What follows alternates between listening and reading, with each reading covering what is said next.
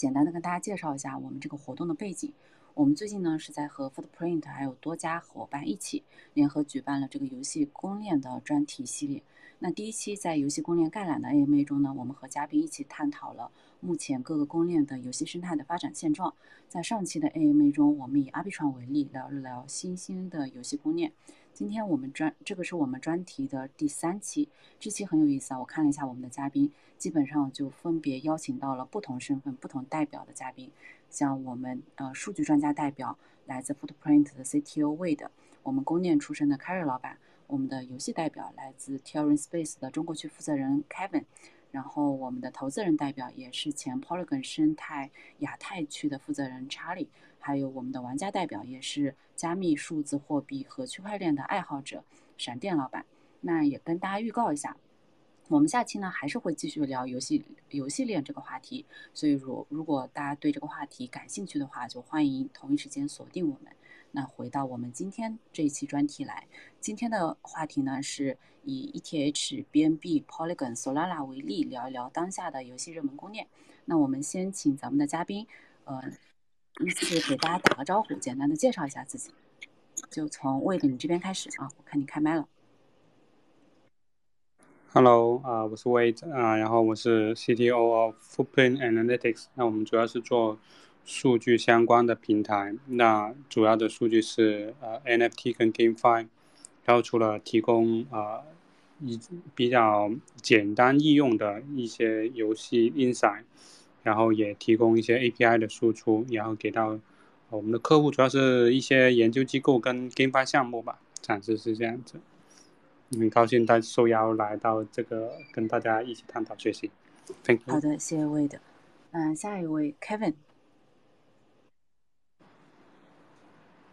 Hello，Hello，大家好，我这边是 t e v e n Space 的中国区负责人 Kevin。然后 t e v e n Space 呢是 Cino Capital 旗下孵化的一款。三 v 三 MOBA 类游戏，然后我们是部署在 Polygon 上面的。啊，我们上个月呃举办的那个锦标赛呢，也吸引了 Polygon 的联合联合创始人三 T 普的参加。嗯，然后我们的游戏现在 Demo 版已经上线了，已经在我们的官网上可以玩了。对对对，然后我就先介绍到这里，谢谢大家。嗯，好的，谢谢 Kevin。那这里也顺便预告一下，Kevin 老板今天还给我们带来了三个白名单的福利，等到后面的时候我们会现场把这个作为福利发给大家。下一位，呃，下一位嘉宾，呃，Carry。好，大家好，我是凯瑞，来自于。MapProtocol 是一个全链互操作的一个基础设施。我们主要给 GameFi 啊，包括很多的这个 Dap 提供这个全链的底层，包括支付 SDK，还有我们的这个消息跨链这方面的一个服务。好，那也是公链出身。那今天也通过这个场合跟大家交流一下这个游戏公链的这个发展和现状。好，谢谢大家。好，谢谢凯瑞老板。呃，下一位 Charlie。呃，感谢主持人。呃，大家好，我是查理。嗯，我现在在做两个基金。呃，离岸的架构 BBI 是 Lucy Blue，是二零一九年成立，然后投了有几十个项目吧，有大概二十几个游戏相关的基础设施或者内容的项目。然后在岸的是新加坡 VCC 的合规主体持牌的一个基金，大概是六千万的规模 AUM。然后我们会做，呃，一半的是做孵化，一半做呃一些领投和 Co-lead。然后我们聚焦领域就是游戏和元宇宙基础设施和 Web 三基础设施。呃，二零二一年，今年呃今今天的这个公链这个主题嘛，二零二一年我也呃有幸参与了 Polygon 生态当时最火的那个牛市吧，呃，二零二一年初加入，年底离开，然后呃经历了大概呃一整个一年的牛市游戏的爆发吧，这个整个的 Gaming Summer，呃大概对接了两百多个游戏项目给了 Polygon 生态，总共做了一百多场 AMA 吧。呃，有幸也跟很多国内的一些大厂，嗯，就不不列举名单了吧，就都有些交流吧。当时有有交流过 Web 二游戏怎么进 Web 三的事情。呃，最早是在波卡生态，是一九一七年参与投资波卡，所以在链层面我们也看了很多吧，呃，看到了很多链的兴衰，呃，兴起和衰落吧。然后也有一些链新兴的链在新锐的链在开启跟游戏赋能，所以期待今天的交流。好，谢谢查理老板。啊，最后一位嘉宾闪电。啊，大家好，我是闪电。呃，我我主要是想投资 GameFi 啊，所以呃研究了 GameFi。上几轮那个币圈大牛市啊，我觉得是都是创新驱动的，比如 SU 牛和 DeFi 牛，还有一个就是新冠导致的大印钞驱动的。但是下一轮牛市，平常是熊市啊，下一轮牛市我觉得一定是那个用户驱动的，就大量的用户涌进来。而什么样的那个，比如币圈到底什么东西能支吸引用户呢？我觉得炒币吸引用户量不够啊。最大的可能性就是 game 游戏玩家那个基础体量太大了，所以我特别关注 GameFi 啊所以研究一下，然后有幸就是非常荣幸啊受到邀请。OK，好，谢谢。好，谢谢闪电老板。那从我们今天几位嘉宾的简单的介绍，就能非常的对今天晚上的分享有所期待啊！我就感觉今天晚上的交流，我个人会特别期待。那也跟大家讲一下，我们今天晚上 AMA 的流程。就开场结束以后呢，我们就会正式进入到分享环节。我们的分享环节呢，分为主题分享和自由讨论两个部分。等到自由讨论部，等等到自由讨论的部分，如果大家有什么问题的话，都可以申请发言，咱们一起交流。那这里我还是要声明一下，我们今天分享的所有的信息和内容均不构成对任何人的投资意见。加密市场是一个波动非常大的市场，所以要再次提醒大家，投资有风险，请大家谨慎对待。那我们就正式进入到分享环节。那第一个问题呢，就想先请几位嘉宾跟我们简单的介绍一下当下热门游戏公链的生态情况。那因为咱们几位嘉宾的身份代表可能不太不太一样，然后参与的公链也不太一样，所以你们可以从各自熟悉的生态角度，或者是从你们熟悉的角度来跟我们进行这样的一个简单分享。那我们就先从公链出身的凯瑞老板，你这边开始可以吗？好的，谢谢大家啊。呃，因为是这样的，其实整个的公链底层呢，经历的就是以太坊发展过来以后，我们其实也见到非常多的这个呃以太坊的 killer 啊，还有很多的链呢，就是冒出来，尤其是我们现在常见的 BNB 啊、Polygon 啊，包括这个。呃，创啊，还有咱们今天的索拉纳呀，等等这些链，其实都在冒出来。那其实链在冒出的同时呢，其实也在承接很多以太坊外链，就是外溢的这些应用和外溢的这些用户嘛来使用。因为以太坊毕竟有它的这个 gas 费高啊，包括转账可能相对比较慢一点这样的一些劣势。然后呢，这些链呢，其实就是呃，怎么说呢，就是百花齐放，百家争鸣啊。所以呢，现在这个行业的一个情况是什么呢？现在我们看到的是，可能 BNB 镇上现在的游戏应该是。比较多的，但是可能偏土狗一点会多一点。第二个呢，可能是 Polygon 呢也很多，对，Polygon 也很多。第三类可能就是还是我们常规的以太坊的这些，可能有部分游戏的 NFT 啊发在以太坊上。另外呢，还有一些这种垂直类的这种所谓的这个游戏公链吧，包括这个索拉纳，因为索拉纳因为受于受去年包括到今年的这个整个的这个市场的波动情况下滑非常厉害啊。那所以呢，其实在这个呃，转型过程当中，其实也有很多的这种游戏专门的这些链，像 Wax 啊，包括 Immutable X 啊等等一些新型的基于游戏的链呢在产生。所以呢，这个行业目前的情况就是百花齐放，这个百家争鸣。但是呢，就是呃，行业的这个领头羊的这个地位虽然建立了，但是真正有品质的游戏目前还没有说把哪个链真的推到一个新的一个高度，这是我的一个看法。好的，谢谢凯瑞老板。那。嗯，下一位，请魏的你来分享一下，可以吗？好的，那我从呃偏数据的维度来去看看，然后并且结合我们对接的一些游戏项目方跟呃公链项目方来去看看呃整个我的角度哈。那刚刚提到说，其实呃 Polygon 跟呃 Solana 跟 BNB 其实是。游戏上面是发展的稍微好一点的，然后可能 Ethereum 跟呃，如果从啊活跃用户来说，可能根本不值得一提，对。然后我可能我点名几个项目方，或者说叫点评一下的话，那其实我是看到有一些项目，像呃 Solana 上面的 Walken 是顶替了 Stephen。Stephen 的一个龙头地位，然后仍然保持在可能接近一万多的一个活跃用户。那另外一个是点评一下前几名的一个呃呃游戏哈，就比如说 Era Seven，它是可能接近一万的呃活跃用户。那刚刚说到的那个其实是呃有 Move to Earn 的，就跟健康是相关一点点的。游戏的新用户是有保持住的，然后 Ever Seven 是卡牌游戏，它是有一个特点是很快的短平快的一个游戏，但是它实际上是有一个我们称之为呃呃，就是每每个周都会有一些这种比赛的，它并且它背后是有一个 e-sport 的一个 company 去 support 它。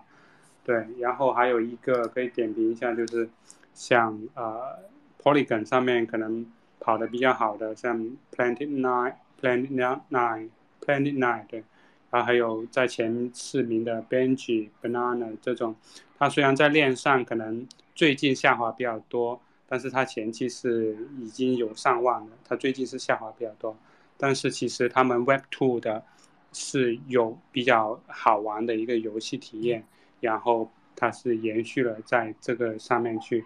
去做一个 Web 三的一个版本，那这是从数据维度，那从我们对接的一些呃公链的一些维度呢，我们也或者说对接是 Game Studio 公司来说呢，其实很多传统的 Web two 游戏，它实际上是有在做准备，并且已经已经有在做这个链感的这部分，那可能上一节。上一次 Twitter Space 有 Netmarble 的一些，呃，这个 company，或者说有，呃，我们有一些像 Marvel 的 Marvel Studio 吧，对，然后这些公司实际上是都在为这个 Web 三的赛道去有做准备，因为我们也叫也有在对接，包括 Oasis 的一些，啊，这种公链也是在做一个这种蓄力，然后去做一个，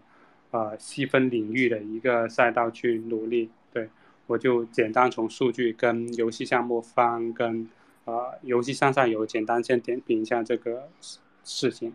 OK。好的，好的，好的，谢谢魏的。那我们刚刚呃，Carry 老板代表了公链，然后魏的从数据这个角度。那下面请 Charlie 老板从投资人的视角来跟我们分享一下。哎，好的，我我我可能先先从投资人，然后我自己也是有玩了很多年游戏啊，自己也是重度游戏成瘾用户啊。所以，我我喜欢，喜欢。我觉得投做投资这个事情，看一方面看产业、看宏观的，第二也要看微观的，就是用户体验啊这些方面。所以我先从宏观开始讲吧。就整个，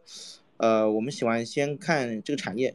就游戏是第九艺术啊，我是是个万亿级的产业，是一个我认为 Gen Z 或者未来就是零零后 Gen F 时代最重要的一个一个改改变人类社会的一个东西，就是越来越多的时间花在电子世界上，花在元宇宙上，花在。数字生活上，对吧？然后，嗯，游戏对于一些人来说，不单单只是一种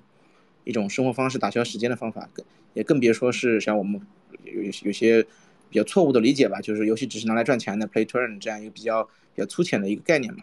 呃，游戏代表着游戏代表着很很重要的一个生活方式，在未来，所以，嗯，就大逻辑就是说，未来年轻人至少在 Web 三的用户内来说，很多人会把游游戏作为一个真实的使用场景和用户。呃，用户场景来来对待的，所以这个在这个大逻辑下，我们看好游戏这个产业，啊，游戏产业会跟 Web 三做结合。为什么要要跟要跟要跟 Web 三做结合，而不是说，嗯，就是有一个悖论，就是我游戏产业不需要 Web 三呢？就是游戏产业里面有本质的一个矛盾点，就游戏的制作者和游戏的发行商的一个利益输利益关系的不合理和错配。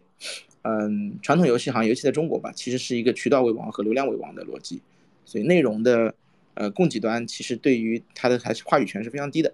然后嗯，用户的整个的在食物链里面是属于一个非常被动的角色。那我觉得今年很大的一个事件嘛，魔兽世界的国服被因为网易和暴雪的那个保比这个 CEO 的这个个人利益问题导致没有谈谈崩了，然后所有人的几十年的这些账户和资产全部就付之东东流了。那我觉得是典型的一个大家对于去中心化游戏的世界的一个想去革命和颠覆吧。我要基于这样的大逻辑，那我越来越越来越多的有意思的游戏开发者和制作人会往 Web 三走，而 Web 三的一个赚钱效应和金融属性，也让一些融不到钱、发展不太好的一些中小团队啊，就是这种中小团队，我指的不是就几个人啊，可能就是几十人到两百人之间的这种团队吧，会有这样的一个动力，呃，出于生存的动力和发展动力去来进入这个行业，所以我觉得顶级的这种游戏有钱、有想法、有能力的这种游戏制作人会越来越多的过来。而不是只是套一个娃、套个皮肤的一些，呃，这种庞氏的啊，这种这种垃圾团队过来。呃，二零二一年其实我个人呃见到了很多团队啊，有很强的团队，呃，确实是做游戏出身很多年的老人，啊，当然也有一些嗯，就怎么讲呢？说直接点来说，其实他并不会做游戏，他并不是想做游戏的，只是想设计一个庞氏套个皮的这样的团队，那都有啊。那不瞒你讲，就是不瞒大家讲，其实 Polygon 上也有很多的项目，其实并不是一个真正的好的游戏。真正也其实没有真正的有真实的用户啊，它其实就是套了一个皮肤的一个 DeFi 的一个 e u farming 的一个一个一个这么一个事儿而已。那我觉得 Game 我们把 Web 三 Gaming 啊都不叫 GameFi，呃一点零来说的话，那就是二零二零年到二零二二年的年初，啊那那一波的起势啊整个的整个的一个 hype 啊不管前期的 BNB Chain 到后面的 Polygon，再往后的 Avalanche、Solana，啊包括中间还有一些别的一些链上都起了很多这样的项目，嗯有百倍币的项目。啊，那这种项目中从从短期的投资来说啊，包括甚至是个人散户的投机来说，其实都是一些机会吧。啊，确实有些项目在几个月的时间内有很大的投资回报，但是我们看完投资之后，其实我们看最后落地的点，其实很多的项目，啊，我们就不点名字了啊，有些项目其实已经直接死了，像 Stylus 这种，还点几个名吧，其实并没有任何任何任何的落地，啊，其实它整整体还是制造了一个一个人为的 hype，然后。拉了拉动了一波一波币价和 NFT 价格，然后基于基于这个 hype 产生了一个投资收益啊，基于投资收益产生了一个一个热度吧。那如果说给行业留下了什么的话，其实也就是大家对于呃 Web 三游戏的一些思考和经济模型的一些看法，以及融资模式的一些看法。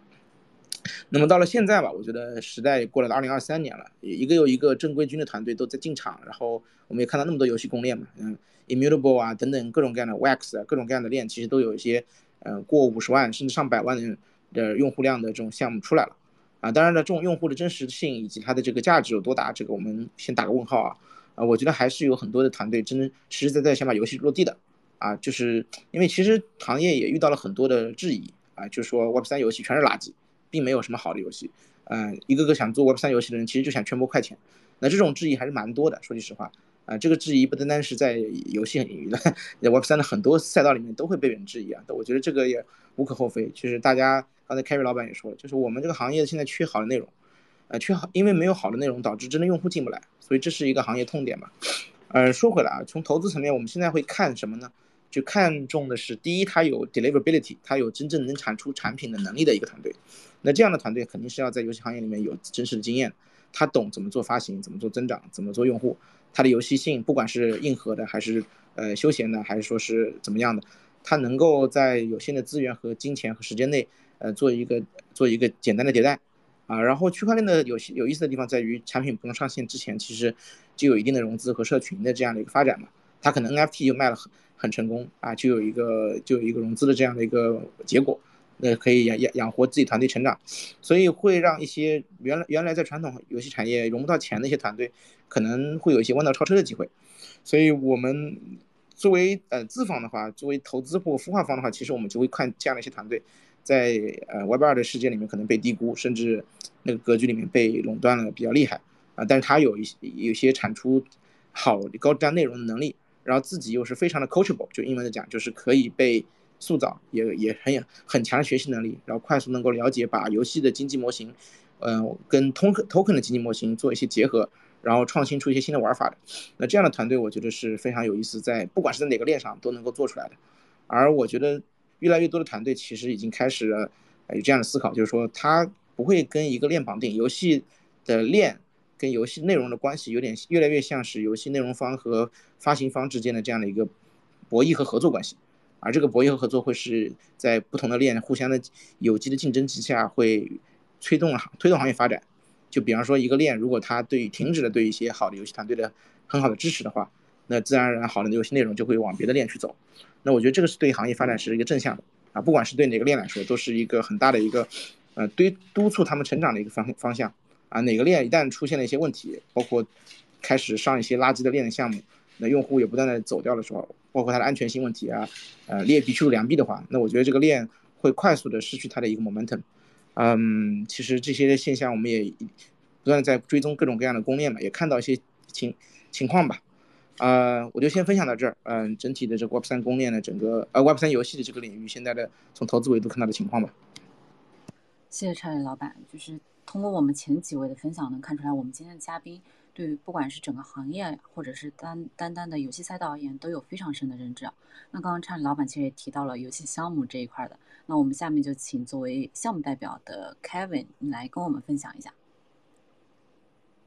哎，好的好的。然后我觉得刚刚恰点老板其实讲的非常的好，然后很多观点我都认同。然后其中有一点，我觉得呃讲的很很认同的一点就是 EVM 兼容。因为 EVM 兼容，对于我是运营出身，然后我是 TVSpace 的这个中国区的运营负责人。对于我们运营来说 E V E V M 兼容，我觉得是一个很重要的点，因为你无论是在做任何活动的时候，当你在和你的用户进行一些交互的时候，然后你在收集他们钱包地址的时候，你如果它是一一颗 E V M 兼容的一条链的话，它的教育成本也好，还有它的一些各种各样的成本也好，它会非常的低。你如果是在在一条其他的链的话，有可能那些用户他连这条链的钱包都没有。如果你再去跟再去做教育用户的这个事情的话，它其实是一个成本比较高的一个事情。所以我们喜欢 EVM 兼容的这样的一些公链，而且就像呃刚刚天野老板所说，啊有些公链现在它为了吸引这个游戏的这个开发者过去，它会这个公链的官方它还会给到很多的一些支持，包括现在 Polygon，Polygon 上面的一个 Polygon Gaming，它的这个官方的这个 GameFi 平台，然后。他现在在召集所有的这个 Polygon 上面的一些游戏，去大家去做一个呃每天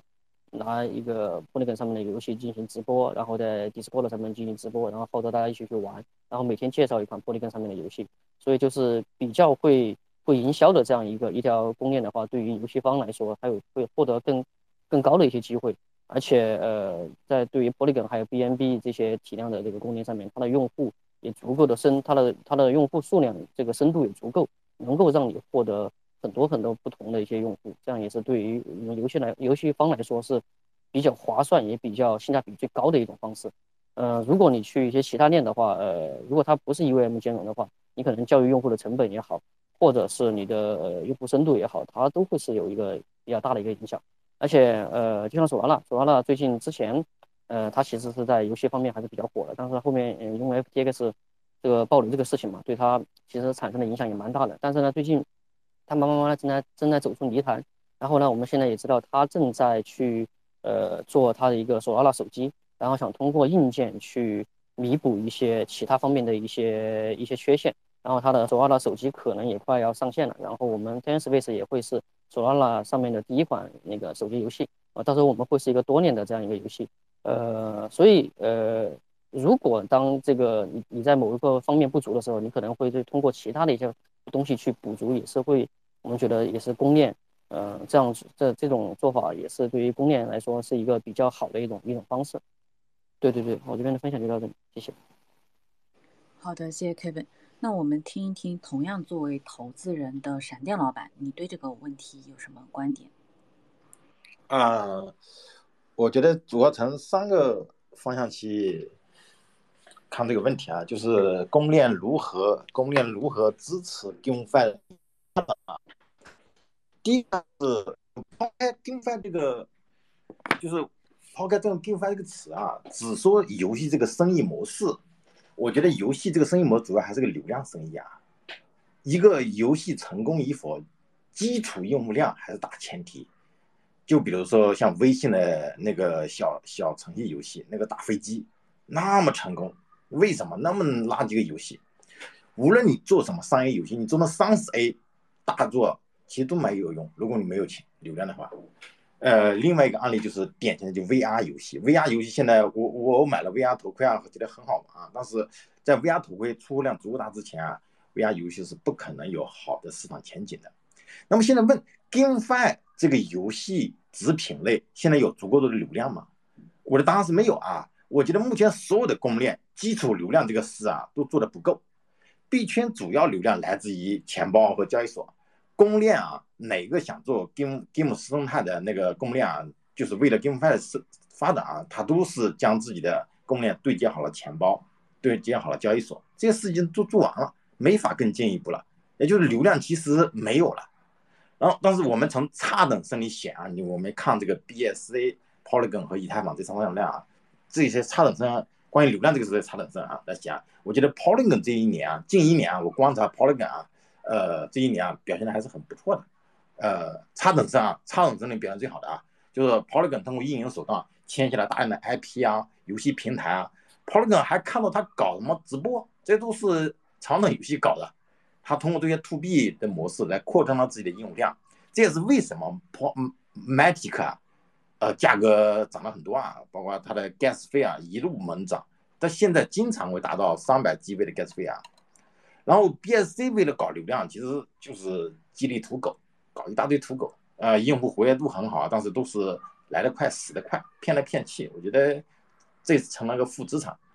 以太坊这个基础流量，我觉得基本上在 L1 啊，在一一层那边是没什么动作了啊，因为以太坊基金会 Consensus 也不怎么搞这个努力了。但是在 Low Up 上面，在 Layer Two 上面，我觉得他们还是做了一些流量的努力啊，就比如说 Upstream 和 Immutable M M 叉这两个 Low Up，他们都是对接了一些新的呃大的 B 端生意，呃，特别是 Upstream Nova 这个。Low Up 发布了之后啊，它主打 GameFi 嘛，它我看它的官网上面就对接了好多，呃，那个新的流量方案。然后第二点，我觉得是你要想让自己一条公链想要让自己的游游戏生态繁荣啊，呃，第二重要的资源就是开发者，就是你如何吸引更多的游戏开发商来到你这个链来开发。这个目前这个方面啊，哪条公，我觉得以太坊做的最好啊。以就是以太坊生态啊，是为了方便游戏开发者来我这里开发游戏啊，它是提供了非常丰富的开发库，包括 SDK。这里面尤其值得表扬的就是 Consensus。Consensus 作为以太坊的呃，我觉得作为以太坊的项目方吧，Consensus 啊，它是提供了非常好的游戏专门的游戏 SDK 啊，甚至它和那个 Unity Acid Store 合作，就是 Unity 是最好的那个游戏开发引擎啊。这前二的引擎，它上架了它那个 MetaMask 的那个 SDK 和那个开发库，就是让这些 SDK 啊可以让一个游戏开发者非常容易部署一个 GameFi 的 Token 模型和 NFT 模型。就比如说你你可能不需要了解那个以太坊的 EVM，它就可以很容易让你部署这些东西。另外一个案例就是，你看啊目前 MetaMask 是 MetaMask 就是连接就是 GameFi。是用户是一般来说不需要游戏注册的，邮箱不需要用邮箱注册，它只需要那个一个以太坊地址就可以登录。Met MetaMask 是提供了最好的那个登录模型，就是 MetaMask SDK 可以让游戏开发者很容易的在 Web 端部署一个 Web 三的登录登录系统。然后我们再去看 Immutable X 和 Upstream，它都是在提供了一些非常好的，因为 Immutable X 啊，它是主打游戏链的。游戏链的那个 Low Up，那个 ZK 系的 Low Up，它还还是提供了很多 SDK 啊。然后从 BSC 和 Polygon 生态上面看，我觉得远不如以太坊生态啊。还有第三个，为了支持游戏生态啊，一条公链为了支持游戏啊。第三个，刚才是第一个那个那个呃老板讲到了啊，就是钱，就是这条公链能不能提供更多的钱，包括融资啊、投资啊。还有币圈最常见的打法就是生态基金，这个里面去年前年牛大牛市里面很多，比如说最经典的就是嗯 Solana，包括应该是在去年吧还是前年吧，那个 Hack 链啊和 OK OK 链啊，他们都提供了非常丰厚的生态基金，什么搞那么几个亿啊十个亿来搞啊，但是像。这些烧钱的模式啊，看来也没有烧出好的东西啊。就比如说 Solana 烧的最成功，但是 SBF 和 FTS 悲剧下场之后，估计这套烧钱的方式也不行了。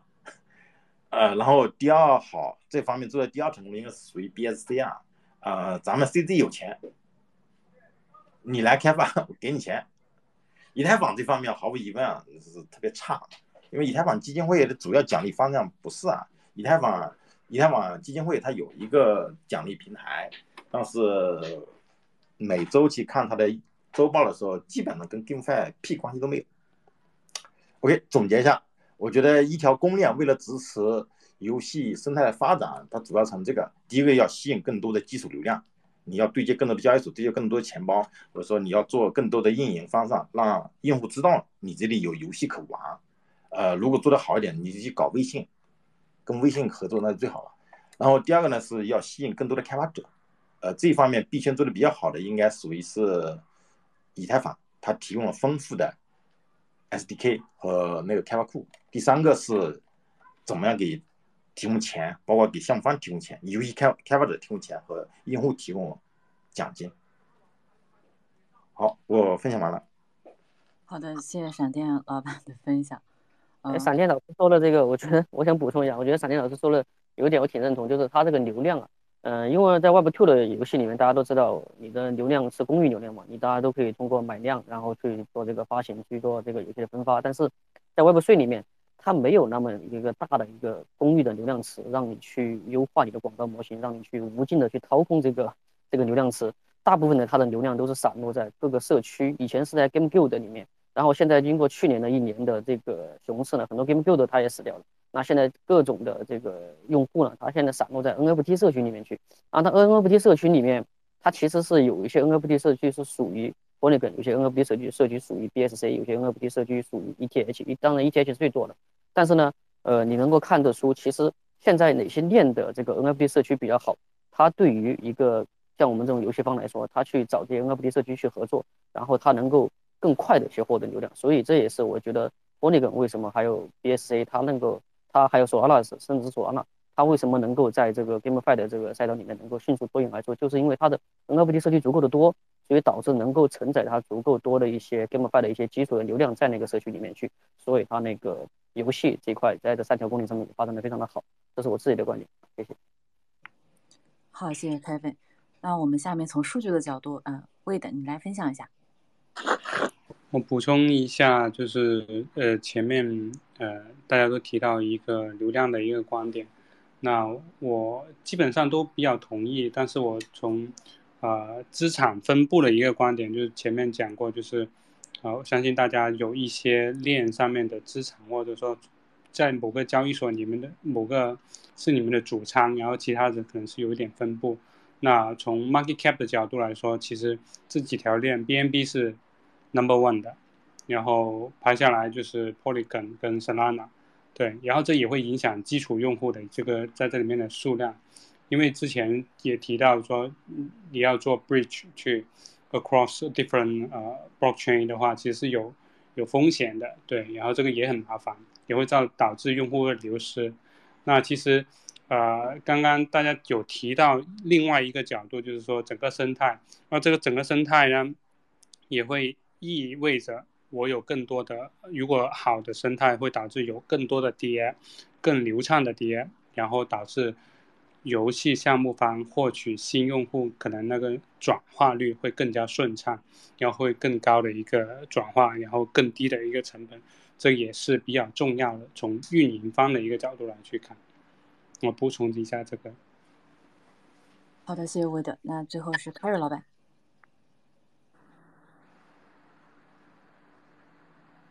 Hello，在吗？嗯，哦，在的，在的。我觉得各位嘉宾都说的非常好啊，对。然后我们也从这个做链的这个角度，我们说一下，就是呃，他们想提供什么样的支持？大部分的链呢，其实说实话，很多的链呢，可能是通过钱来买买应用，在某种程度上来说，甭甭管是生态基金呢，还是各种各样的这种放的，包括链接各种各样的放的。但其实我觉得，一个链真正给一个游戏方呢，应该带来的生态赋能，应该就是刚才刚才几位老板说的这个流量这个价值，就你要帮助他在。这个链上散落的不同的社区里面，利用这种可组合性，然后呢，让这些人呢，为了一个共同的这个，比如说打这款游戏或者这个游戏的这个魅力所吸引，大家共同的涌入到这个游戏里面，参与这个游戏的这个参与啊和体验的过程当中。所以我觉得这个作为一个链来讲，其实真正意义上除了钱以外，最多能给大家给大家的或者应该给大家的，真的是这个流量，就是把它所有的生态项目方有的流量。能给这个游戏方能导尽可能多的去导入过去，对这样的话，我觉得可能是对这个游戏最大的一个贡献。因为现在很多 Web 三的游戏很难说在 Web 二里面去导导流量，比较慢，而且这个链条呢也没有完全的形成，所以只能靠这公链本身的这个母体上这些所谓的这些流量，为这个人去为这个游戏呢去输入第一波天使用户，然后让它能够腾飞起来。我觉得这个是两个最重要的一点吧，嗯。好的，这是我的观点。好的，谢谢凯瑞老板。那我们今天的问题呢，就先问到这里。下面我们进入到自由交流的环节。因为我感觉今天就不管是嘉宾的发言发言质量，还是大家的交互都非常的好，所以先给到我们台下的听众一些机会。嗯，如果大家对这个话题比较感兴趣的话，或者台下的听众嗯有什么问题想要和我们台上的嘉宾一起交流的话，都可以申请发言，我给大家开麦。我看到台下有很多熟熟悉的做项目的朋友，你们也可以一起上来聊一聊。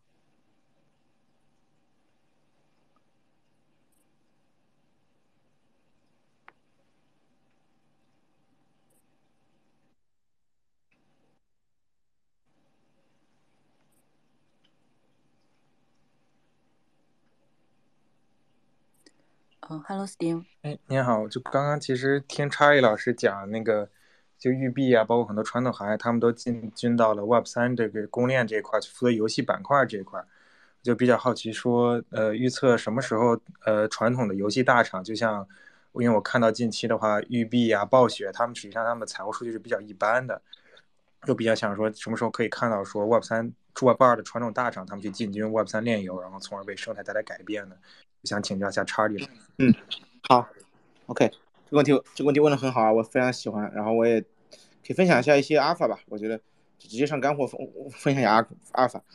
现在是这样的，就是 Web 二 Web 二 Web 二的大厂呢，属于嘴上很硬，身体很老实啊，至少很多高管是这样的。他们的做法会有三种，嗯，最不看好的就是 买点币，然后就完了啊，就炒炒投个个人投机一下，这是最不看好那种。那基本上是不会实际有研发和战略上部署的，啊，第二种呢就是叫进可攻退可守，啊，派几个其中的研发的，呃，就是嗯，说这种比较顶级的一些呃制作人吧，然后呢，心有余力的时候开一个比较匿名的、准匿名的这种这种 side side project 团队，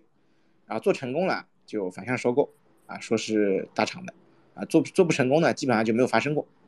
那我他们定义成功和不成功的。这个 metric 可能有很多种啊，我觉得融不融到钱，有没有用户啊，产品能不能落地，可能各种各各种各样方面吧。那每一个大厂它对于产品的这个成熟度和呃是项目是否立项的这个标准是不一样的。呃，米哈游、原神这种非常赚钱的游戏公司，我觉得要求会非常非常高吧。对于一些其实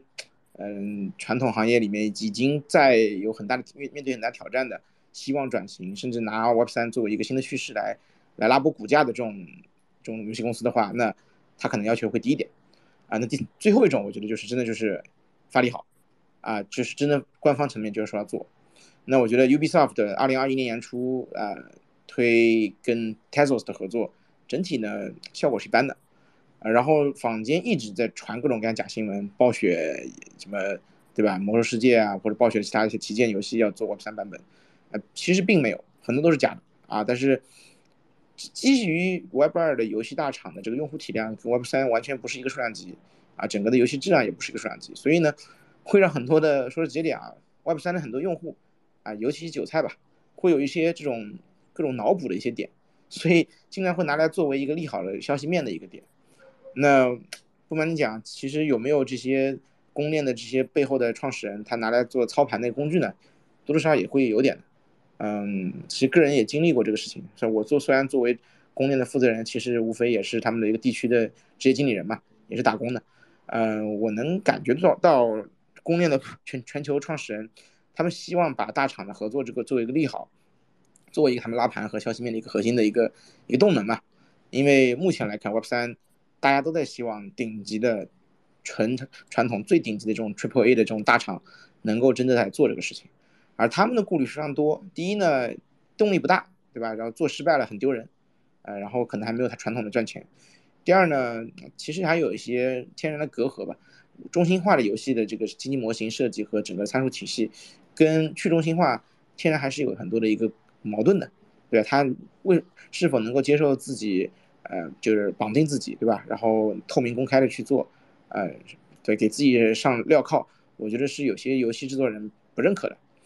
我觉得最后一个还是最核心的，就是尤其是很多的游戏公司以中美为主吧。我觉得最顶级的游戏公司还在中国和美国啊，游戏制作人。而中美的整个合规情况呢，它又不允许你发币，对吧？不允许你，甚至 NFT 都还有很多的合规风险，所以导致大家其实是，嗯，就是就是不太敢放开手脚去做吧。所以我觉得顶级的这种团队都只是在 tip the toes，在试水。它跟 DeFi 讲了很多年的什么大的金融机构，什么 BlackRock，对吧？什么 Jane Street 这种顶级的华尔街的公司进场，其实是很像的一个趋势，就是他们想进来，他们也关关关注啊，但是呢，这个行业还没有成熟到他们就真的可以身体力行的进来，更多的是里面的人偷偷的在在进来，或者说可能就是学习研究。嗯，我就不瞒你讲，大家知道的一些国内的最顶级的大厂，其实都在呃密切的布局在学习，但是他们离真正官方进场，我觉得还有很远的路要走。就国内那几个最头部的公司啦。呃，大家都知道游戏公司就不我就不点名了，对，所以嗯，我觉得今年今这个月的三三月三二十号，大家既然都在 Web 三游戏这个领域，大家应该三月二十号到三月二十五号这五天应该多关注，有很多很多利好消息会出来，不管是只是不虚的，只是拉个盘的这种利好，还是务实的正儿八经的要做产品、做项目、做研发的真正的这种战略合作的利好，我觉得今年都会大家很多这种公司吧，都攒攒着利蓄力吧，在这五天内会发出来。啊，所以这五天会整个会定二二零二三年 Web 三游戏的整个的一个风向标。如果这五天接下来导的两个月内，并没有一个真正的顶级游戏团队和这种产品上线，呃导导致了一个 NFT 和呃这个包括这个整个的压呃 FT 币价的整个的这样的一个势能，包括一个增量的势能的话，那我觉得 Web 二零二三年的游戏 Web 三游戏整体还是在炒冷饭啊，所以今这个月还是蛮关键的，我们到后来就可以拭目以待吧，嗯。好的，谢谢查理老板。嗯，Steven，你说没关系。哦，就是想再延展一下一个问题，就是包括我跟平时其他一块玩链游啊、玩游戏的人都在讨论，就是说，呃，大厂们他们来 Web 三的核心的一个目的，除了经济驱动和 Fi 属性以外，在 Game 属性和技术层面的话，有哪些可以就是说 Web 三对于传统来讲是一个不可替代的一个点？就我能想到，就是因为 BSC 它邯郸的一个。呃，Green BNB Greenfield 嘛，所以它可能会有个数据资产的一个权一个一个价值，但是其他的其实暂时也没有找到一个绝对的，就是说，呃，区块链游戏、加密游戏就会超过传统一些三 A 游戏或者是休闲游戏这样的一个事情，也想请教一下其他老师，谢谢。我补充一下一个事情，就是其实我们有所谓的站在呃次前线、二线。对，然后我们是有看到所谓的大厂的一些行动，但是真的是从收入的角度来说，它原本 Web Two 的这个板块还是呃太多现金流了，相对于 Web 三来说，所以它也只是派一一个小部队的人嘛去试探，但他并没有去放弃，他就去做尝试。我们是切实看到这样的一个动作，然后我们对接的项目的人也会有。就是知道这个团队的大小跟比例大概是怎么样子，对，就是是收入决定了这个事情。好，谢谢我的。那因为时间的关系，我们因为台上的那个发言嘉宾就请求发言的朋友还挺多的，所以我们先一人就问一个问题，然后也给到其他的朋友一些时间。如果后面还有时间的话，我们再回过来再一起交流。那王玉德。哎，你好，有声音吗？啊，有的有的。就是刚刚有提到说电报群蛮重要的啊，他们现在自己有做一个链，有没有考虑在上面做这个项目？嗯，不好意思，我没太听清你的问题。嗯。他的意思应该就是那个 Telegram 这这个比较热闹，有没有 Telegram 的平台可以做游戏？对，不，他的意思应该是这样，就 Telegram 是发了一个链的，叫 TON。呃。我来说一下吧，我回答一下啊，刚好前两天跟 Tone 的生态的一个负责人有聊有交流，在迪拜也有见见面聊过，呃，我就就现现现学现卖的说一点 Tone 那边的情况吧。呃，我觉得 Tone 的合作，它有一个核心抓手，大家刚才这位提问的也说了，就它有 Telegram，Telegram 是一个日活八个亿的东西，啊，这是远超出于所有的任何链的一个体量的一个用户池，而那个 Tone 其实出身的其实非常好，他融了很多很多钱，四个多亿，但是自己各种各样原因合规啊，包括团队管理混乱作死，所以其实它本来应该是上一波牛市就起来的一个很大的一个生态啊。过但一直没有，一直没有做起来。然后基金会呢做了很大的一个调整，啊，目前据我所知啊，但这个呢我不是他们官方负责人，所以我说的话只是只只代表我我听到的观点啊，也是第第二手消息。真正他们官方到底怎么样，我觉得还是大家可以直接去聊或者观察他们的生态动向动态。他们有自己的一个基金会，然后也会有一个定期给到一些开发者 grant 的一些计划。那这个 program 是非常学以太坊风格的，他们不想做的太就是中心化的商务。啊，这可能跟 Immutable 呀、BNB 券这种风格会有点不太一样。嗯，Tone 这个语言，它是 Tone 这个链，还是用 C 加加语言写的，它不是 Solidity，然后 EVM 就是完全兼容的，所以它在这个点上会阻碍一些已经部署在 E EVM 体系的链上的游戏团队部署过去，它速度会减慢啊，这个会有大家会考虑这个研发成本啊、迁移成本的这些方面。然后痛的核心用户群体其实是来自于有点农村包围城市吧，来自于以东欧为主的一些用户，然后包括他们在积极的拓展啊中东、啊南美地区啊，目前这些地区在我们认知里面总感觉不像是欧美啊，包括韩国、日本啊一些主力的，包括当中国啦主力的，就是 Web 三游戏 GameFi 的这个用户的群体的这个这个圈子，所以我觉得去那儿呢，更多的像是一个增量。就你获得增量用户，然后对接一个新的生态，可能获得一些新的知识，啊，可以刚好团队里有一个 C 加加的程序员，啊，就对这个链的研究可以也比较快速、比较上手、比较容易的，那我觉得可以考虑一下。如果团队里面没有 C 加加的程序员，啊，痛这个技术栈呢，整体的晦涩难懂，有点部署起来有点难，有很多坑需要踩，然后对于他们的用户群体呢，也不是那么感兴趣的，我觉得其实并不值得推荐，啊，这是我的个人观点啊，嗯。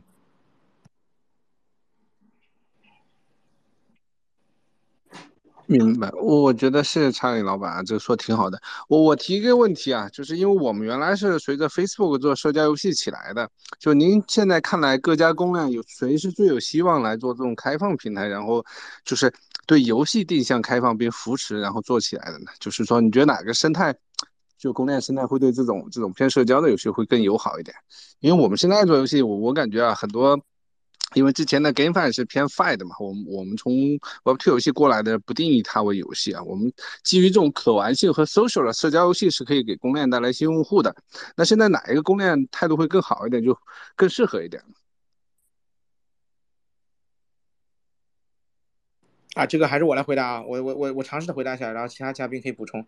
社交游戏，你我先可能问题确确定的定义一下，社交游戏指的是。啊，比方说像那个，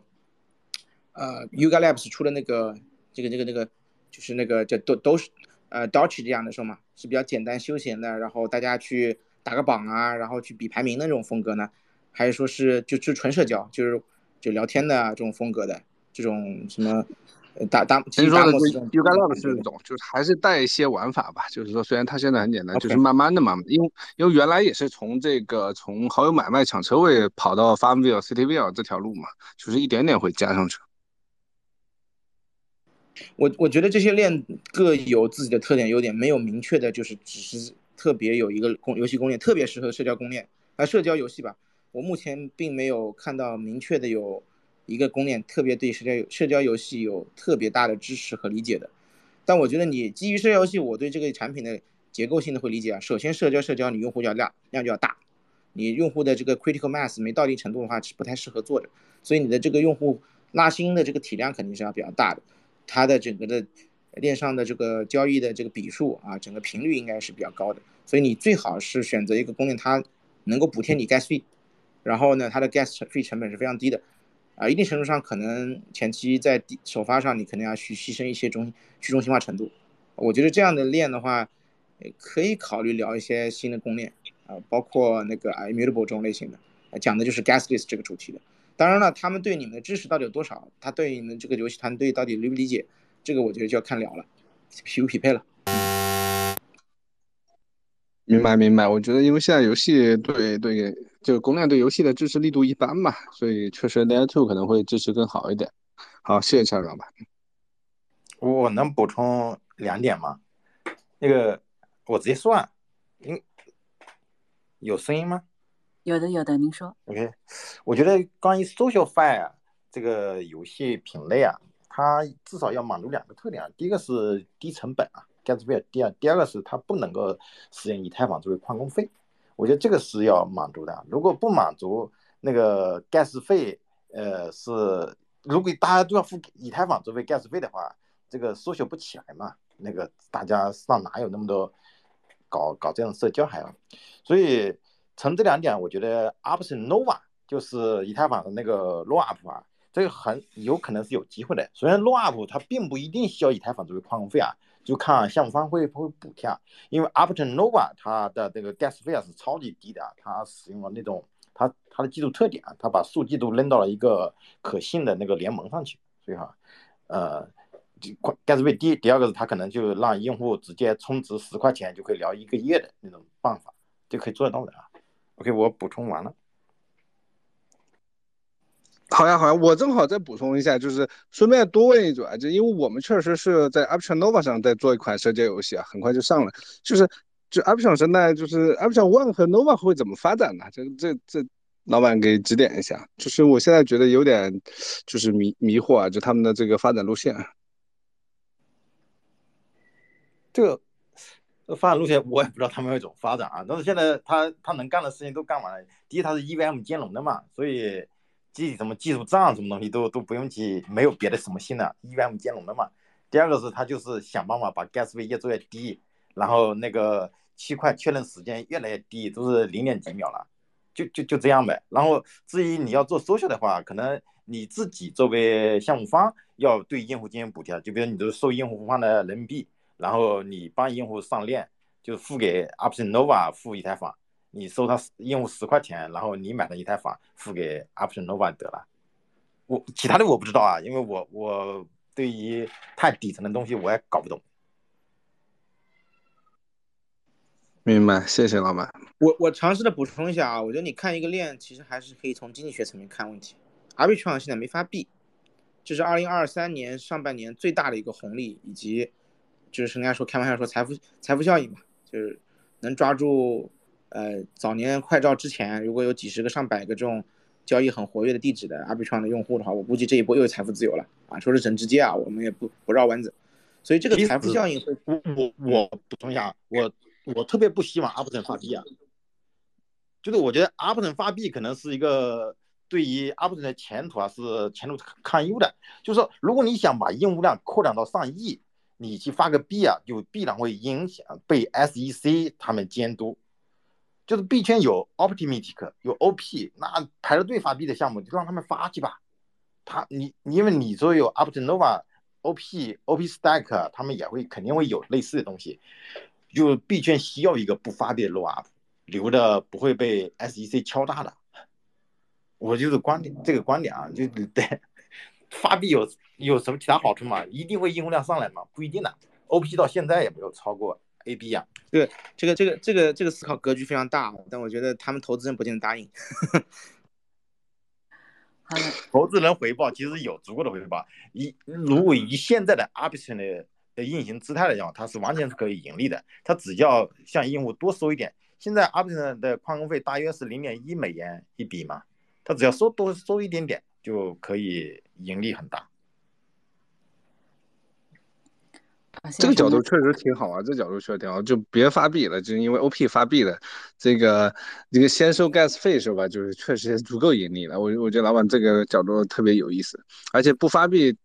某种程度上挺好的，发完这就利好出尽，也没啥好消息了，一直悬着。阿 p 上还是挺能搞搞活动的，去年那个奥德赛搞得特别热，然后今年我我感觉，因为我们在阿 p 上上做游戏嘛，特别我们就在 nova 上做，去年就开始做了，比较孤单的，就没找到其他人。现在呢，最近这个阿 p 上生态热起来了，倒还好。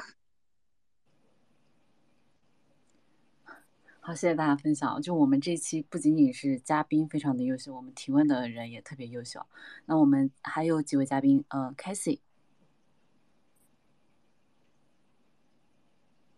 Hello，Hello，大家好，嗨嗨，谢谢谢谢给我上麦啊。呃，我想问几个嘉宾一个问题啊，就是刚才也是那个 Charlie 也提到说他是一个游戏的玩家，我们自己是韩国呃游戏开发商 Actos。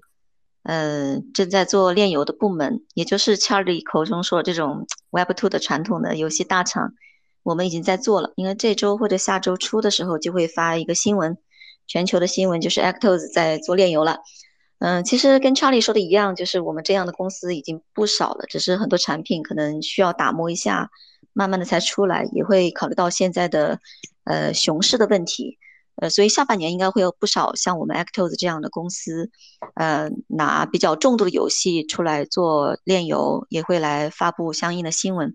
那那我我今天想给大家提问的问题就是说，大家既然都是做游戏的，也在讨论游戏公链，那我相信也都是嗯，相应就是一个是关注游戏、投资游戏，或者自己本身也是做游戏，以及说我们在关心游戏的，对吧？呃，做游戏调研的。那那我我从提个私人问题啊，就是我想问在座今天分享的各位，你们每个人心目中你们最喜欢玩的炼油，或者你们觉得最有前景的炼油是哪两款？可以请各位分别分享一下吗？只需要说两款就好，谢谢。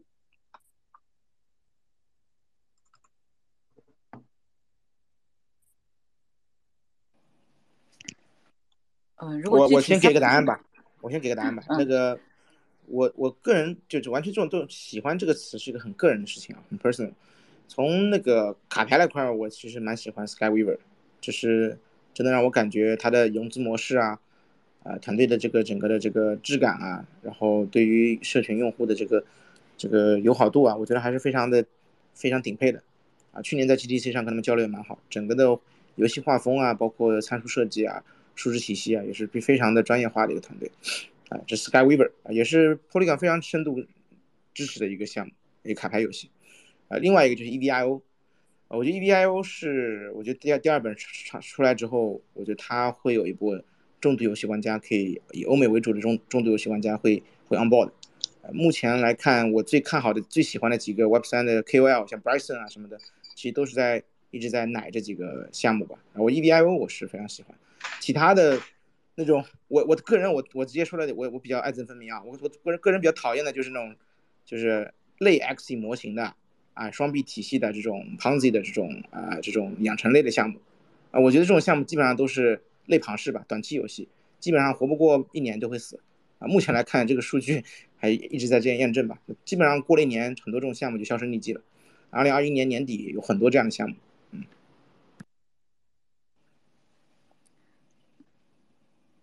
谢谢乔丽分享。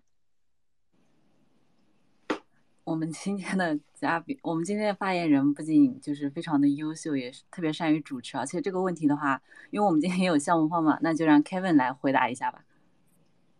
啊，因为我作为一个项目方的话，其实我不太好去去说某个游戏，但是我自己个人的喜欢，我喜欢 MOBA 还有 SLG 的这样的两类游戏。然后，但是呢，在 Web3 里面，可能这两类游戏也没有一个很好的一个产品。然后，我还是期待在二零二三年能够看到这两类游戏能够走出比较好的一些产品出来。你好，谢谢。好呀，那魏的，你们从数据的角度来分享一下。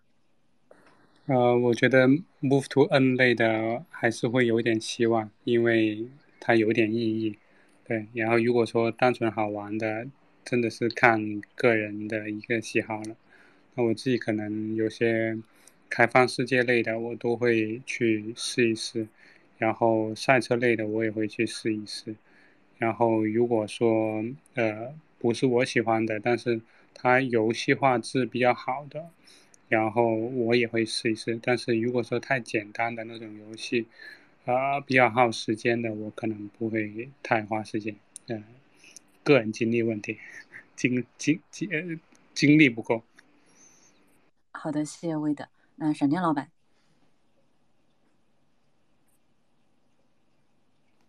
啊，我不打游戏啊，我我喜欢斗地主，但好像没有那个炼油。没有那个 GameFi 搞这个啊，之前 US 上面有德州扑克，我尝试过，我不喜欢现在玩，我不喜欢现在所有的 GameFi，我本身就不喜欢打游戏啊。我谢谢，谢谢闪电老板。嗯、呃，那 Adam，Adam 是也是一个呃炼油的项目方。那其实我觉得，不管是关于公链这个话题，还是就是游戏之后的发展，都可以跟我们交流一下。哎，感谢上麦。我其实主要是想想问其他嘉宾一个问题，我上来主要想问个问题，就是因为刚才其实嘉宾有有提到哈，就是说从呃以太坊最开始一出产生了侧链，然后侧链发展到现在开始做 roll up，然后 roll up 里头又分为这个 optimistic 这个 OP 这个这个这个方向和这个 ZK 这个方向。那呃，其实 OP 这个方向现在是技术相对成熟，体验比较完美，对吧？但是呃，提现有时间有点长，所以呃，现在很多的这个几几个天王级项目都在搞这个 ZK rollup，然后一部分是在呃以太上搞的，一部分是在其他链上搞的。所以我想看看，就是说，因为呃，游戏里边很多逻辑呃的设计，还有包括一些一些一些大 DAU 的呃应用，我们想把这些更多的这个非 Web 三的人圈进来，肯定得需要这个基建要达到一定程度嘛。所以我想，我主要想这个回到这个问题上，就是想问一下大家看这个 Layer Two，呃呃，下半年这个 ZK 这几家 PK，然后包括就是呃非以太坊的 ZK，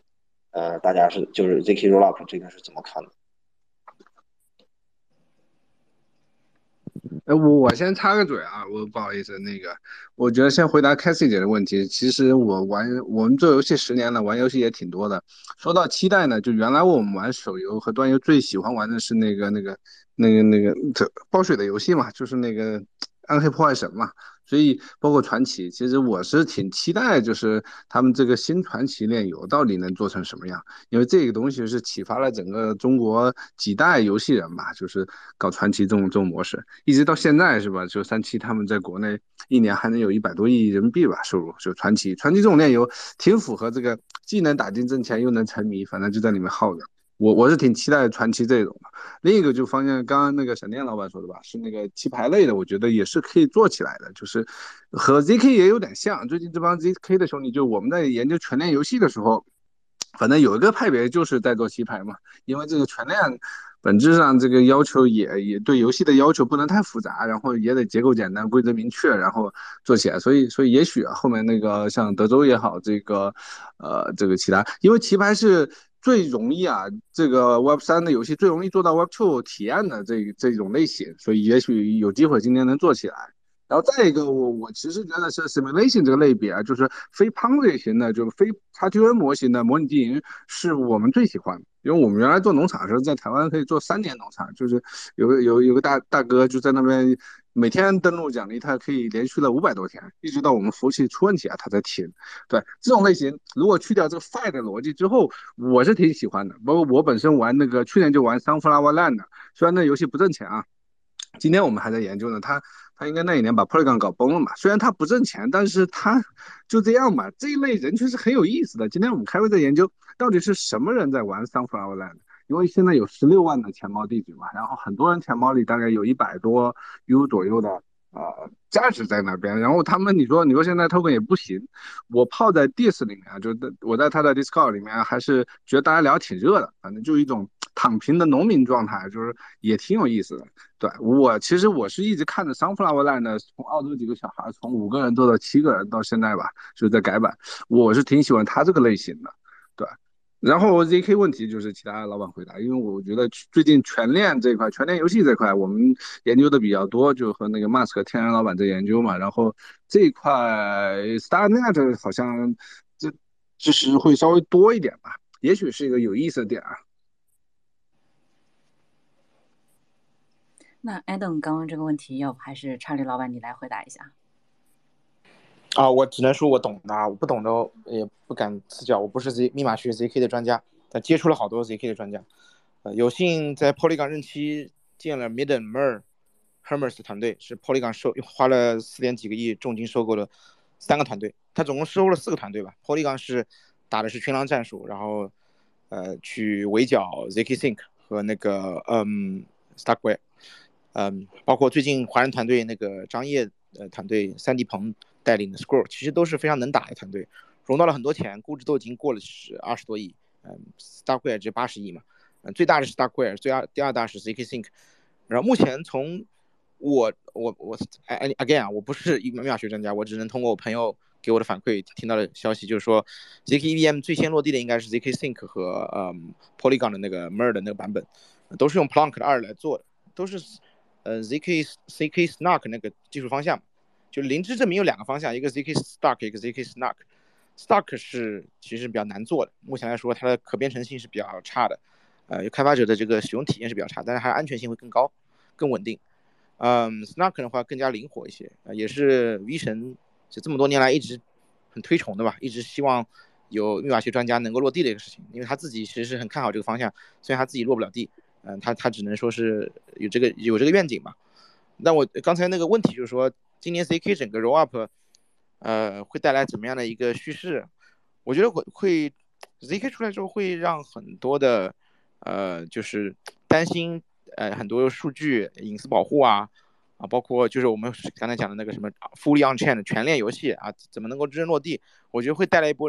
会带来一波热度和新的思考吧。其实二零二一年其实就有一波，当时是 loot 嘛，但 loot 整整体太简单了，就是八八八串字符，其实离游戏还太远嘛，就太抽象了，很多人根本无法理解，并并不是真正的在做游戏，更多是在讲概念，所以最后也没有真正落地了。社群虽然很多人脑补了很多东西，然后也有很多社群热度，以太坊的很多。呃，非常极客的人其实把它推起来了，但最后也没有真正做成真正的游戏吧。当然，它打开了一个全链游戏的一个视角，那是第一点，第一一点零版本嘛。现在有很多二点零版本的全链游戏在在讲，基本上很多逻辑就往链上走。他他把很多交易啊，很多相关的东西都放在 roll up 上，放到二层上。其实基础设施是已经可以做到了。但我觉得，作为一个游戏玩家的角度来说，我觉得，呃，到底能够产生。是不是能够产生像上一波的 Loot 呀，或上一波的 X 这样的一个热度？我觉得还是要看团队的运营能力和执这个执行力的，不单单只是靠基础设施的。就基础设施只能帮你到这儿，之后就是看团队的其他方面的能力了。就是无非有基础设施也只是工具嘛。而 ZK 我觉得更需要解决的自己的问题就是它整个生态怎么能够更欢迎更多的人进来，因为它的 Prover 的成本是比较高的，也门槛硬件成本门槛比较高的，对吧？很多团队，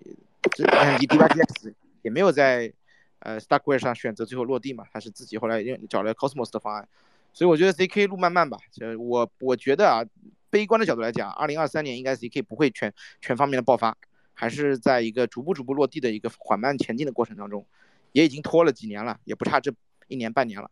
啊。但我觉得二零二四、二零二五年应该会基本上会落地，到那个时候 OP 还有多少的市场份额，我觉得大家就拭目以待了。对，这是我的观点。我补充一下，我我我也基本同意，就是我可能看不到它会带来很大的一个呃影响吧。对，除了刚刚说的更低的 gas 费，那其实做游戏运营的话，可能 Adam 比我更清楚。但呃，游戏的运营 gas 的只是一个问题，那流前面说的流量那些，其实还很多问题出在流量身上跟。呃，其他的一些支持上面，那这个全链的这个部分我也不是特别看好，我没有看到未来一两年会有一个很大的一个影响力。我我申请发言，关于刚才说 ZK Low Up 的发展啊，呃，要分成两个啊，第一个是专有的我呃 ZK 的 Low Up，就比如说你专门做一个应用，比如说 Swap，就做一个，比如说录音。录音 swap 那个它已经非常成熟了，就是用 zk 这套算法啊，呃，无论是 snag snag 还是 punk 什么的，它的算法来做一个去中心化交易所，已经是非常成熟了。专用的是已经是可可行了，但是你要做通用的，就比如说要做成 EVM 兼容的那个 zk 那些算法，目前可预测的两年内都不会成功。那个这个 Think 很吹牛啊，这个 Think 包括那个 Polygon，它那个 ZK 啊都吹牛逼，说我们马上就搞好，马上搞好，马上发币什么东西啊。但是目前行业内的那些呃专家们的专家的一致意见，因为这个东西密码学太复杂，我估计没有谁拍了胸脯说这绝对行啊。但是那些专家，包括维塔利克他也说了，他可能在两年左右啊，都是不太可能成型的。专用的是已经成了，如果你想做个。呃，swap，或者你想做个借贷，你专门用你的电路，就是这些所谓的各种电路啊，因为专用名词大家都可能听不懂，来实现那是可以做的。但是你要做通用的，作为大家可以部署各种 DApp、DApp 的，那才不行。要等到 ZKEVM，因为 ZKEVM 是以太坊基金会重点想突破的项目啊，包括 Consensus、ZK 呃那个以太坊基金会，它重点扶持的东西。他我我记不得他那个项目就是那个奖几个奖励啊，重点就是以太坊有一个。什么道？它重点奖励哪些项目？其中就有 ZKEVM，它是重点奖励的。在中 ZKEVM 没搞定之前，其实现在想让 ZK 去挑战那个 OP 这个系，包括呃，无论你是 Optim 还是 Upchain 这一条，那是完全不现实的，可能还要等很很多年。这个保守估计是两年。OK，我补充完了。好，谢谢闪电老师还有魏德老板的补充。那。呃，基本上因为因为时间的关系嘛，所以有些问题我这边也准备了一些，但是我这边就不问了。那我们差不多，如果没有其他的呃想要申请发言的朋友的话，我们今天就到这里结束了。那我们其实，在一开始的时候有提到说，Kevin 这边有给我们准备几个白单嘛，那我会作为惊喜给到大家。那要不，呃，Kevin，我们就把这几个白单直接给到前三位提问者，你看可以吗？可以，可以，没有问题。好呀，那晚点我们会把这个中奖信息，呃，就是也作为一个惊喜福利嘛，就给到咱们前三位提问者，到时候会在我们的推特上把咱们中奖观众的朋友的信息。呃，就是会在我们的推特上，所以呃，中奖的朋友们可以稍微关注一下我们的推特。那基本上我们这一期的分享就到这里结束了。那我这里还是要声明一下，就我们今天分享的所有的信息和内容均不构成对任何人的投资意见。加密市场是一个波动非常大的市场，所以要再次提醒大家，投资有风险，请大家谨慎对待。呃，我想补充一下，那个 KVC，你是在我们的群里面吗？如果不在的话，一会儿我邀请你一下，就是你可以加入到我们的内部交流群，然后大家一起交流一下。对，好呀，好呀，你拉我一下啊！我我今今天收获还挺多的，大家都是在一线的标的，这个确实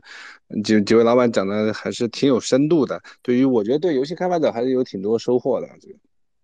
嗯，我我给大家介绍一下，就是 Wade 他是 Footprint 的 CTO。然后他基本上就是因为我们这个活动是做一个专题系列嘛，我们是跟 Footprint 一起合办的，所以基本上 Wade 呃 Wade 他会一起来跟我们从头到尾参与这次的分享。然后 Carry 老板他那边是有点事情已经下线了，他是公链出身的，他对整个这个话题也很感兴趣，所以基本上接下来的几期也会再跟我们一起参与这一块儿。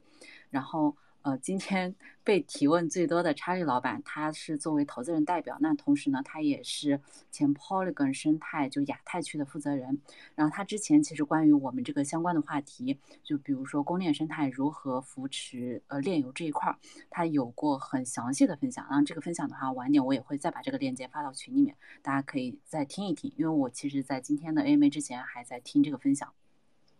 然后。嗯，就是我们的闪电老板，他嗯自己很谦虚啊，就是说写写文章。那其实他也是作为一个投资人的存在，他呃是数字货币的呃数字货币和区块链的爱好者，会经常分享一些文章，大家可以点击关注一下他的推特账号。对，然后 Adam 他是幺七 seven 的那个 founder，对，然后 Casey 前面呃也跟大家简单的介绍了一下，然后那个 Kevin 他是呃。呃，Kevin 是 t e r r e Space 的中国区负责人，所以如果大家就是觉得就是听了我们这期的分享，然后对嘉宾的观点都非常有收获的话，可以点击一下关注他们的头像。我们今天这期内容呢，因为我看到有些朋友是后面进来的嘛，大家没有关系，因为我们已经录制了，后面我们会把相关的视频及音频，包括一些文字要点都整理给到大家，所以大家感兴趣的话，可以继续关注一下我们呃 GMA 的推特。基本上不出意外的话，我们每周四都会跟。都会有一期跟炼油相关主题的 AMA 分享。那围绕整个炼油领域，包括一些相关的话题，都会嗯邀请一些相关的嘉宾来一起跟大家做一个分享。呃，我们这一期的分享就到这里结束了，感谢大家。